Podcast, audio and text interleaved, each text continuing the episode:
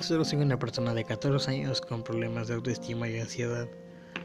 Quiero hablar de temas que a nadie le interesan, temas irrelevantes y lo hago porque sé que nadie me va a escuchar y si alguien lo escucha verá cómo me estoy quejando de mí mismo todos los días, probablemente todas las noches.